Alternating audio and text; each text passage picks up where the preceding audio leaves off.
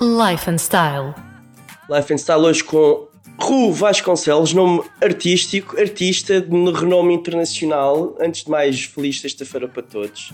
Estamos aqui com a Ru Vasconcelos. Ru, cantora, compositora, tens uma série de histórias para nos contares. Antes de mais, olá Margarida, bom dia. Bom dia. Ainda não tinha visto. Não. Tu estás cá em Portugal ou, cá, ou, ou em Inglaterra? Ah, parece. Olá. Olá. Uh, eu neste momento estou aqui em Portugal, estou em Sintra. Uh, vim para cá durante a quarentena porque Londres estava a ficar um bocado, uh, um bocado hectic, como eles dizem, tipo, muita confusão. Então viemos para cá, tipo, fiz, começámos a fazer a quarentena cá, fizemos os 15 dias e agora estamos a aproveitar um bocadinho de sol. Também precisamos. Tu, quando dizes tu, é família? Uh, sim, eu e pronto, o meu namorado também. Ah, muito bem. E é, ele toca na banda contigo, ou é manager, ou, ou simplesmente dá força e apoio? Dá força e apoio e neste momento, coitado, é, é um bocado tipo fotógrafo de serviço. Olha, tira, tira umas boas fotografias. Oh Ru, vamos aqui, vamos por, por etapas. Tu lançaste agora um EP em maio, se não me engano, o Clean Slate, não é?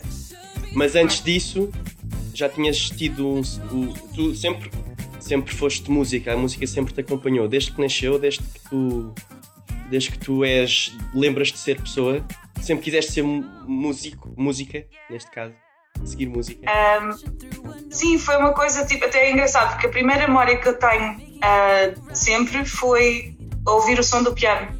E tipo, a partir daí lembro-me de ser muito pequenina e estar a insistir que os meus pais queriam ter aulas de piano e até as pessoas diziam não, ela é muito, muito pequena, não pode ter aulas de piano e depois eventualmente eu chateei-os tanto que eles disseram que sim, lá cederam e comecei a ter aulas tipo aos 3 anos ou uma coisa assim qualquer. Aos 3? Um, 3 anos.